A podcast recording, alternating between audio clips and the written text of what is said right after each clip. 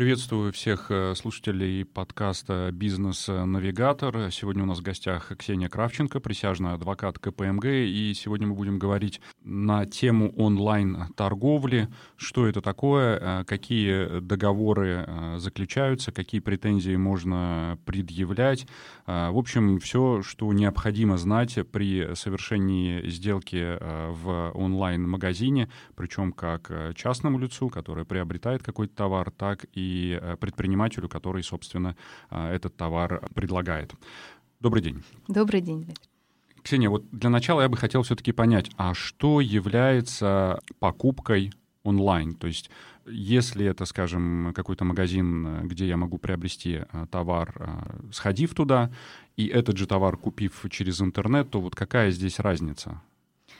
Ну, во-первых, следует подчеркнуть, что те права, которые э, закон э, дополнительно дает покупателю, действуют именно в отношении потребителя. То есть э, вы можете как компания, как юридическое лицо тоже свободно торговать в интернете, но при этом у вас не будет тех гарантий, которые есть дополнительно у физического лица, который купил что-то для своих личных ну, нужд, и, значит, договором, заключенным через интернет и или с использованием средств связи является договор, который заключен любым образом, который не предполагает одновременного физического нахождения продавца и покупателя в одном месте. То есть а, а, с помощью средств связи можно заключить договор по телефону, э, по интернету, э, там э, путем, не знаю, звонка в какой-то вот этот вот магазин по телевизору. То есть если вам идет по телевизору реклама, и вы должны позвонить по телефону телефону заказать там себе э, какую-то новую подушку. Вот, а, то есть вот это тоже договор, который заключен с, с, помощью, э, с помощью средств связи. Но в отношении договоров, которые заключен, э, заключены путем компьютерной сети, есть еще некоторые дополнительные требования в законе, которые тоже защищают потребителя. И все это, по сути, можно отнести к онлайн-торговле? Да. А здесь есть какие-то ограничения по стоимости товара, который я покупаю или продаю? Ну, скорее рациональное ваше какое-то понимание того, сколько, сколько денег вы можете потратить э, с учетом того риска, который связан с тем, что вы э, не имеете возможности пощупать вещь. То есть как таковых ограничений на цену э, нет, это скорее налоговый вопрос. То есть вот налоговики, когда к вам придут, их, их об этом спросите. А, а, а так, с точки зрения гражданско-правовой, нет. Есть некоторые ограничения по объектам онлайн-торговли, торговли.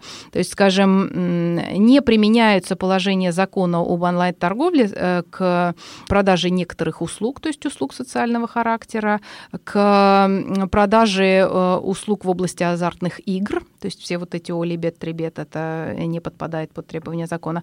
А, ну и продажа недвижимости, договоры аренды жилого помещения, они тоже... Продажа недвижимости пока еще не может э, быть осуществлена онлайн, если мы не говорим о дигитальном подтверждении сделки. Вот. А вот э, если вы э, заключаете договор э, аренды жилого помещения, то здесь по отношению к этому договору аренды тоже не действуют те положения, которые защищают потребителя согласно закону. Вот относительно положений, я не знаю, насколько их много, но понимаю как потребитель, что они весьма важны, причем для обеих сторон. Но возникает вопрос, по сути, люди э, редко видят э, договор, какие-то пункты в нем. Как правило, ты выбираешь товар, э, он попадает в корзину, ты оплачиваешь, получаешь подтверждение, и, собственно, никаких положений, никаких правовых актов ты не видишь, и ты, на самом деле, по сути, не знаешь, какие у тебя есть права, в случае, если что-то пойдет не так. Только когда ты с этим сталкиваешься, тогда ты начинаешь уже копать. А вот здесь возникает э, тогда вопрос, есть ли у человека возможность, должна ли быть у человека возможность ознакомиться с э, его правами и обязанностями? А, есть определенные пункты, когда вы э, делаете покупку в онлайн-магазине, которые обязательно должны быть вам представлены до того, как вы нажмете кнопку «Оплатить». То есть в числе этих пунктов, во-первых, являются данные того, у кого вы товар покупаете, то есть вы должны видеть, кто является продавцом, как с ним связаться. Вам должно быть дано описание того, что вы покупаете, причем описание в той форме, оно должно быть простым языком, и оно должно давать достаточное представление о том, что именно э, вы покупаете. То есть, ну вот все вот эти курьезные случаи э, вот покупки с каких-то китайских сайтов, когда вам э, присылают в 10 раз уменьшенную копию продукта, это как раз нарушение вот этого описания, требования к описанию свойства а, должна быть указана цена со всеми налогами, со всеми расходами. А, и, собственно, обязательно вам должно быть разъяснено то, что у вас есть право а, на отступление от договора, или же в случае определенных категорий товаров, что у вас этого права нет. если у вас это право а, значит, есть в отношении большинства категорий товара, то каким образом вы можете от этого отказаться. Все остальные пункты договора, которых много, то есть это, не знаю, условия залога, это срок договора, если это срочный договор, порядок доставки, доставки а, должны быть вам а, представлены сразу после заключения договора а, в том документе, который вам вместе с счетом приходит на электронную почту.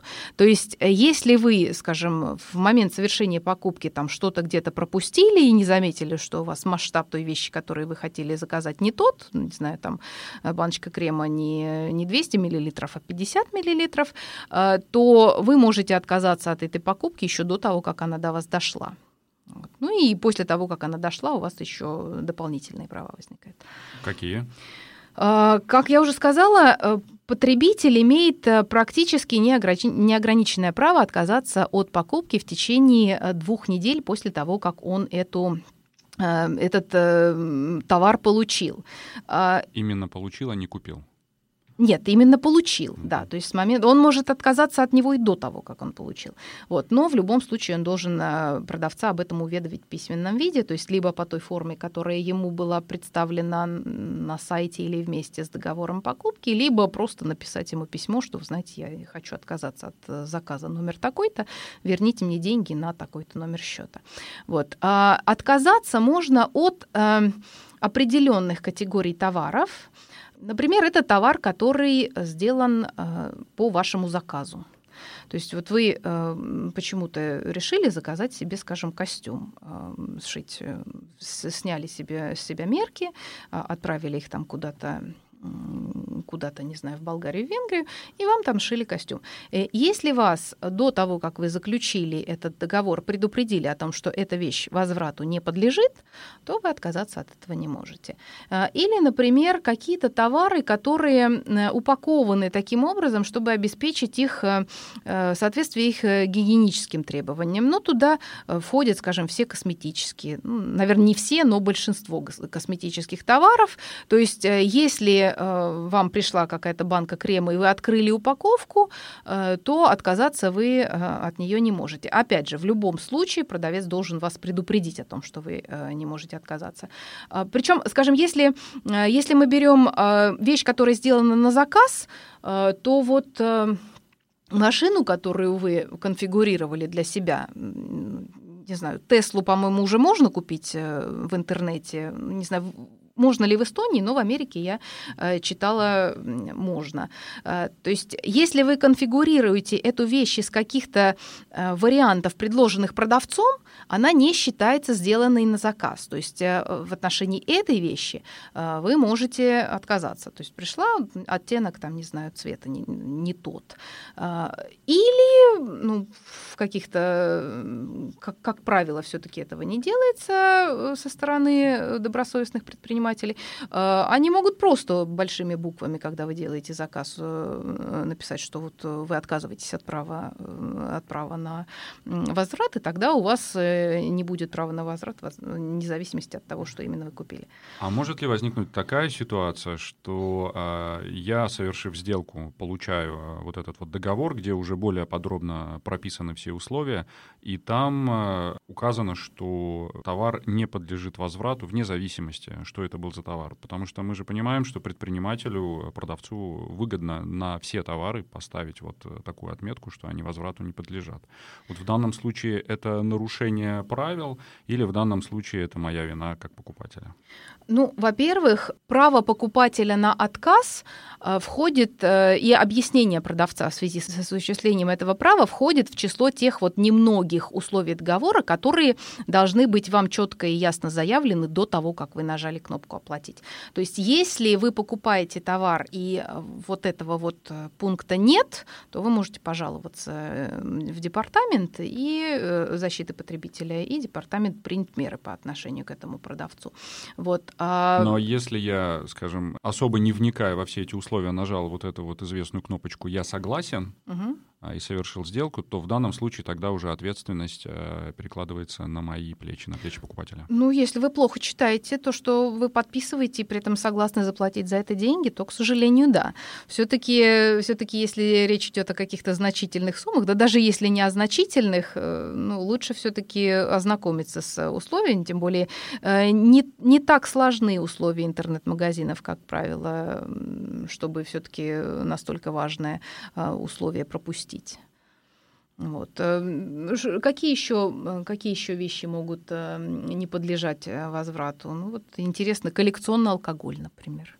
Вот, то есть, э, поскольку цена его, насколько я понимаю, зависит, э, бог знает от чего, и она фиксируется, то есть как, э, как цена ценной бумаги, вот, то если вы уже купили сегодня бутылку какого-то там шато по большой цене, а она вот послезавтра взяла и по какой-то причине в цене упала, вот вернуть вы ее не можете. Вот, дигитальное, например, содержание, то есть если вы покупаете какие-то компакт-диски. Не знаю, покупает ли кто-то сейчас еще компакт-диски, но, допустим, э, если вы вскрыли упаковку, то вернуть эту упаковку вы уже не можете, потому что возникает опасность того, что вы э, копировали и воспользовались э, дигитальным содержимым. Если возврат товара можно совершить, ну, в зависимости от, естественно, специфики этого товара, но, я так понимаю, в большинстве случаев все-таки после получения в течение двух недель, то если, например, я доволен товаром, но спустя там, месяц или два обнаружился какой-то дефект, какая-то проблема, то э, есть какие-то сроки по предъявлению претензий? Смотрите, во-первых, э, право ваше отказаться от договора в течение двух недель оно у вас есть э, в случае, если вас предупредили о том, что у вас есть это право. Если вас не предупредили, то вы можете год безнаказанно этой вещью пользоваться, а потом ее вернуть продавцу и не нести никакой ответственности за то, что она в это время утратила в цене. То есть э, тут уже нарушение со стороны продавца. Mm-hmm. Если он вас об этом не предупредил, э, то закон исходит из того, что вы не обязаны об этом знать. То есть, Хороший лайфхак. Полезный. Да, такой вот лайфхак. Надо смотреть, насколько подкован юридически ваш продавец. Если же вы две недели попользовались этой вещью, и она у вас там через месяц испортилась, а, то у вас а, э, существует э, продажная гарантия в течение двух лет э, с момента передачи вам этой вещи, то есть с момента получения. При этом первые шесть месяцев предполагается, что тот недостаток, который вы вдруг обнаружили, присутствовал уже тогда, когда вы эту вещь получили, а в течение следующих полутора лет продавец может спорить по поводу того, что вы на самом деле этой вещью неправильно пользовались. Вот. Но, тем не менее, э, у, э, продавца, который э, продает вам вещи в онлайн-магазине, есть обязанность дать вам двухлетнюю гарантию, но при этом вы должны заявить претензии в течение двух месяцев с того момента, как вы эту, этот недостаток вещи обнаружили. А, а если мы говорим о предпринимателе, который, э, в общем, является обычным посредником и просто предоставляет э, платформу для продажи тех или иных товаров, и, по сути, он э, сам никогда с этими товарами не сталкивается, а только, ну, вот организует вот эту инфраструктуру, то в данном случае я как покупатель и я как предприниматель, кто какую ответственность несет и кто кому должен обращаться в случае предъявления претензий? Вас как покупателя не должно интересовать, э, какие отношения между посредником и производителем. То есть, если посредник заявил свои данные при заключении договора, что вы покупаете этот товар у него, то вы эту претензию заявляете ему. Если на том сайте, на котором вы покупаете, указаны в качестве производителя данные какого-то другого лица, то вы заявляете претензию тому, чьи данные указаны. То есть в любом случае у вас до того, как вы заключаете договор, у вас должно быть, э, должна быть информация о том, кому обращаться в случае чего. Я для себя недавно Э, с удивлением обнаружила, что, например, э, в случае с покупками на Алиэкспрессе есть в правилах пользования платформы Алиэкспресс Э, ссылка на европейские э, положения, на то, что у европейских потребителей есть вот это вот двухнедельное право отказа э, и двухлетняя гарантия. И, соответственно, если у вас есть претензии к товару, который вы купили вот через эту платформу, то вы можете по своему выбору обратиться либо в арбитражный суд, по-моему, в Гонконге, либо обратиться в свой э, локальный э, орган, который, э, который занимается разрешением споров, в данном случае это Департамент защиты потребителя, либо же попробовать решить этот спор через Европейскую платформу разрешения споров. То есть она такая добровольная попытка Европейского Союза урегулировать мирным путем эти споры без обращения в суд. Вот, то есть даже в таких, казалось бы, вот курьезных случаях покупка на Алиэкспрессе, я не знаю, насколько насколько это реализуемо. То есть, если вы купили что-то на Алиэкспрессе, ну, наверное, этот э, гонконгский арбитражный суд, э, может быть, он достаточно быстро работает, но насколько э, серьезно воспринимают китайские граждане решение своего же гонконгского арбитражного суда, вот тут у меня практики нет. Но, во всяком случае, ссылка на условия есть на сайте Алиэкспресс. Если посмотреть э, на наших местных э, продавцов. У нас, э, ну, ввиду нынешней ситуации, мы видим, что очень многие магазины, которые имеют как физические представительства, так теперь стали и более активно использовать онлайн-платформы, то в данном случае, если я приобретаю какой-то товар непосредственно в магазине, и э, тот же самый товар, например, у этого же э, продавца онлайн, то в данном случае действуют одни и те же правила, и у меня, как у покупателя, одни и те же права, или все-таки здесь есть какая-то разница? Если вы покупаете э, товар в магазине на месте, у вас есть право вот это вот двухлетнее, э, двухлетнего заявления, э, заявления претензий, но у вас нет права вернуть вещь в течение 14 дней, потому что предполагается, что вы можете ее пощупать. Есть продавцы, которые, которые это право покупателя дают, а, но тем не менее по закону у них такой обязанности нет. То есть если, если вам разрешают, там размер не подошел, скажем, с детскими вещами часто бывает, э, купили без ребенка, пришли домой, оно мало, вот, э, то это право продавца. Вот. Э, в отношении онлайн-торговли право на отказ у покупателя безусловное, за исключением того, о чем мы только что говорили. Ну, то есть вот то, что многие используют, ходят в физические магазины, примерить, посмотреть, пощупать, а потом идут, покупают этот товар у того же поставщика онлайн, в принципе, он оправдывает себя. Ну почему нет? То есть э, никто же нигде не делает отметки о том, что вы приходили и на самом деле какой-то там э, джинсы на себя померили, а потом решили ее в онлайне купить. То есть, э, ну, померили, ну и что? Есть еще один интересный момент. Если покупатель частное лицо, то это одни правила и условия. Если покупатель юридическое лицо, то здесь ситуация иная. Вот в чем разница? По сути, э, Европейский, Европейский Союз дал эм, достаточно подробные разъяснения того, э, как применяются условия э, европейских директив и, соответственно, как государства Европейского Союза должны применять свои внутренние нормы, исходя из этих европейских директив. И там четко, четко указано, что к договорам между юридическими лицами они не применяются. Тут а, а, не помню, кто из коллег а, написал магистерскую работу и аргументировал свою позицию тем, что, в принципе, не исключено, что вы маленький, маленькая компания, которая ведет вот, торговлю, допустим, в качестве посредника, и по сравнению с каким-то большим концерном, который является производителем, вы в такой же самой ситуации, как, предприним... как покупатель физическое лицо, по сравнению с вами маленьким предпринимателем. Вот. А, и тем не менее, а, законы, которые э, защищают потребителя к данной ситуации, не применяются, но этот маленький предприниматель может э, в случае возникновения спора ссылаться на какие-то общие нормы, скажем, о нечестной конкуренции, э, недобросовестной, на агрессивные методы торговли ссылаться. То есть как таковой защиты, защиты прямо вытекающей из закона у него нет, но если он все-таки возьмет тот путь, что он будет судиться с большим, с большим концерном, то какие-то какие положения, которые по сути схожи с правами потребителя, он, наверное, может э, и применить. Но тут судебная практика мала. Все-таки, если вы торгуете в своем маленьком магазине или, или если вы покупаете на юридическое лицо, то э, вы защищены просто как э, обычное лицо, которое купило товар. То есть у вас вот этого права на отказ от договора нет. Мы понимаем, что э, объемы онлайн-торговли за последний год э, сильно выросли. Это как мировой тренд, так и наш местный. А вы на своей практике это заметили? Больше претензий, больше вопросов, проблем?